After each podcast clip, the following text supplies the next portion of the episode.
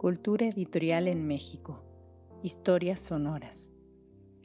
Les damos la más cordial bienvenida a una cápsula de Cultura Editorial en México. Historias sonoras.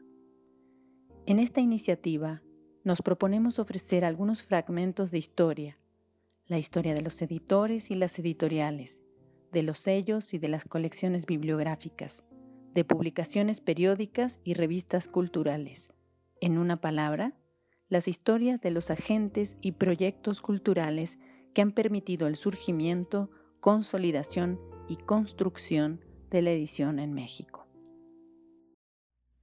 En esta ocasión les hablaremos acerca de Colección Cultura. La investigación y texto han sido preparados por Freya Cervantes. La lectura del texto estuvo a cargo de Nancy Trejo Quintana. La historia cultural de la década armada se distingue, entre otros aspectos, por los exilios que sufrieron políticos e intelectuales mexicanos. De ahí que en gran medida la atomización de los ateneístas y de muchos otros grupos de intelectuales se deba al exilio e incilio. No obstante, estas dos fuerzas dieron lugar a la ampliación de redes, desde las cuales se intensificó un nutrido intercambio editorial que tuvo repercusiones en la creación de colecciones, en su producción y distribución, así como en la forma de proyectarse nacional e internacionalmente. Cuando la carencia de profesores y funcionarios de la élite intelectual mexicana para ocupar puestos y cátedras durante el periodo carrancista se resintió más, la correspondencia de algunos ateneístas en el exilio y sus discípulos al interior del país contribuyó al desarrollo de uno de los proyectores más importantes de la edición literaria, la colección Cultura. En términos de historia cultural, la década armada se presenta como un periodo demasiado convulso para ser explorado literariamente. Los estudios de Antonio Saborit han sido reveladores al evidenciar un paisaje cultural sin precedentes que llama la atención de 1911 a 1920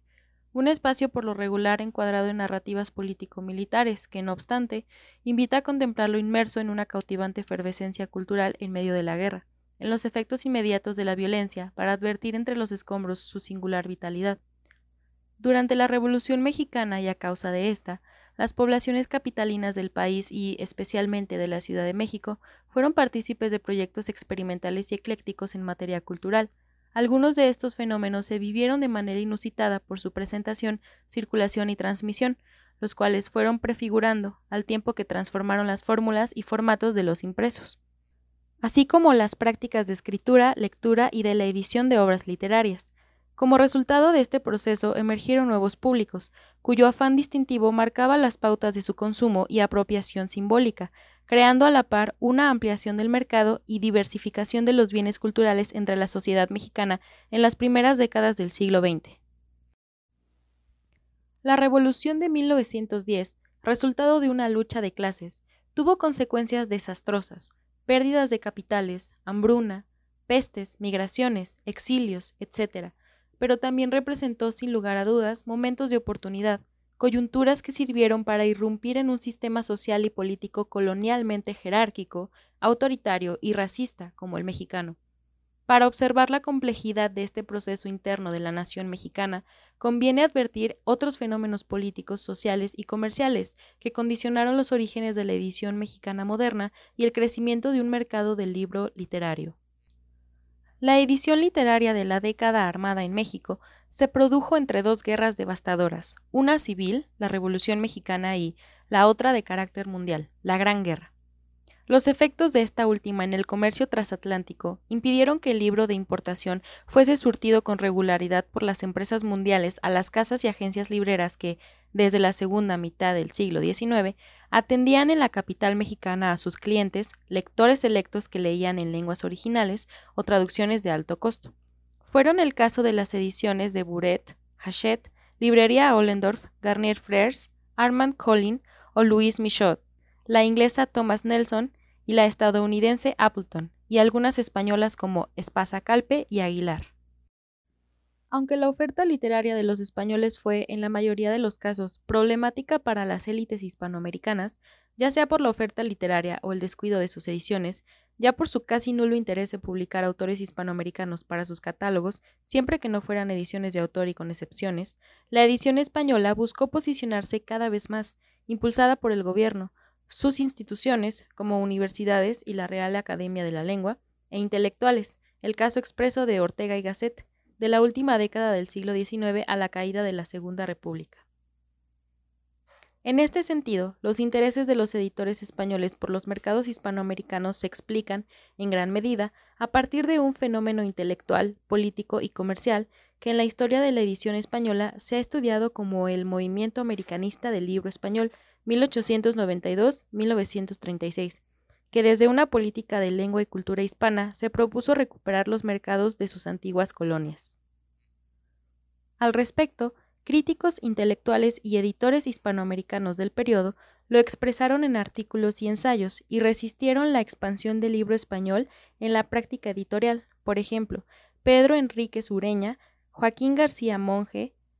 Horacio Blanco Fombona, José Vasconcelos, Alfonso Reyes y una vez fundado el Fondo de Cultura Económica, Daniel Cosío Villegas y Arnaldo Orfila Reinal, quienes planteaban la necesidad de cambiar la orientación comercial transatlántica y reorientar el pensamiento y el perfil de los catálogos hacia intereses americanistas, pero sobre todo, a manera de misión cultural, buscaron establecer editoriales propias que permitieran al público hispanoamericano y a los nacionales vivirse literariamente. Asimismo, en la segunda década del siglo XX, la escasa mercancía librera proveniente del extranjero que lograba llegar enfrentaba el riesgo de ingresar a tierra y perderse, ya que desde finales de 1914, en el caso del puerto de Veracruz, el ejército estadounidense había invadido el puerto e ingresado al país, mientras al interior la lucha armada sufría sus años más cruentos. En este cerco bélico comercial, los libreros de la Ciudad de México impulsaron iniciativas editoriales de interés comercial en conveniencia y asistidos por los intelectuales del momento, especialmente los relacionados con las instituciones educativas, como la Secretaría de Instrucción Pública, la Universidad Nacional y la Preparatoria Nacional. Fue así que entre los libreros Hermanos Porrúa, Francisco Gamoneda y los libreros Botas editaron las primeras antologías poéticas y las novelas que distinguen la literatura hasta finales de la primera mitad del siglo, a la par de otros proyectos editoriales de carácter cultural, como la colección Cultura. La coyuntura bélica, paradójicamente, impulsó la edición de libros en México, una respuesta que sin lugar a dudas vitalizó una década de experimentación cultural con la producción de bienes simbólicos, entre ellos los impresos, de esta forma, la precariedad y la necesidad fueron estímulos para emprender publicaciones propias y con ello dar origen a la creación de públicos en un reducido mercado de libro. En lo inmediato, esto fue posible por factores internos, como desplazamientos poblacionales a la Ciudad de México a causa de la guerra, nuevas políticas educativas con la llegada de Venustiano Carranza, las cuales tuvieron el efecto inmediato de ampliar la matrícula escolar, además de invertir en la tecnología con la compra maquinaria y la implementación de talleres más competitivos para la edición institucional, como los talleres de bellas artes, además de apoyar económicamente proyectos culturales de la iniciativa privada que correspondieran a las políticas del gobierno carrancista. Una colección ejemplar. La colección Cultura, selección de buenos autores, antiguos y modernos, fue un proyecto editorial y literario de larga duración que inició publicando unos cuadernillos quincenales, también llamados revistas por su periodicidad y extensión en 1916, y que terminó editando libros hasta 1923, entre los convulsos y agitados gobiernos de Venustiano Carranza y Álvaro Obregón. El proyecto editorial consistió en armar y empastar con seis números un tomo para conformar una biblioteca personal, según la duración del proyecto, por lo que la colección alcanzó un total de 87 títulos en 15 tomos, el último sin completarse debido a que la periodicidad se dilató con los años. La colección fue dirigida y fundada por el bibliógrafo Agustín Loera y Chávez y el escritor Julio Torri en sus primeros años, y en los últimos dos por el joven poeta José Gorostiza. Las prácticas editoriales de la prensa periódica del siglo XIX que adoptó el proyecto editorial garantizaron el éxito de la colección, la cual fue lanzada y sostenida por un sistema de suscripción, el envío postal y por la limitada pero eficiente red de librerías que concentraban la venta de impresos en la Ciudad de México, como fueron las librerías de Porrúa Hermanos, Botas y Biblios de Francisco Gamoneda. Pese a la guerra civil y la Gran Guerra en Europa, la colección se distribuyó mediante envíos postales certificados en algunos estados de la República y logró circular a petición de reimpresiones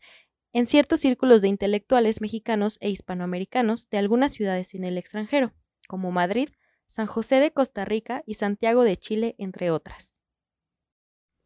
Existe una correspondencia entre los discursos que enarbolaba el programa educativo del secretario de Instrucción del periodo, Félix Palavicini, con los objetivos que el proyecto de la colección Cultura asumía para las clases populares. El más importante fue el de orientar a sus lectores a la buena literatura, en contra de una supuesta mala literatura, es decir, aquella que difundían los impresos periódicos como el relato policiaco y la nota roja, literatura de gusto depravado. Pero esta misión por la buena literatura también tuvo otras intenciones de grupo respecto de los productores que vivían de mala literatura, pues representaban una amenaza al pretender ampliar y diversificar el círculo letrado. Con el proyecto de la colección Cultura, sus directores y colaboradores marcaron una diferencia radical y lograron autolegitimarse como autoridad literaria, un poder que se expresó también en un saber y gusto libresco, para producir los buenos libros.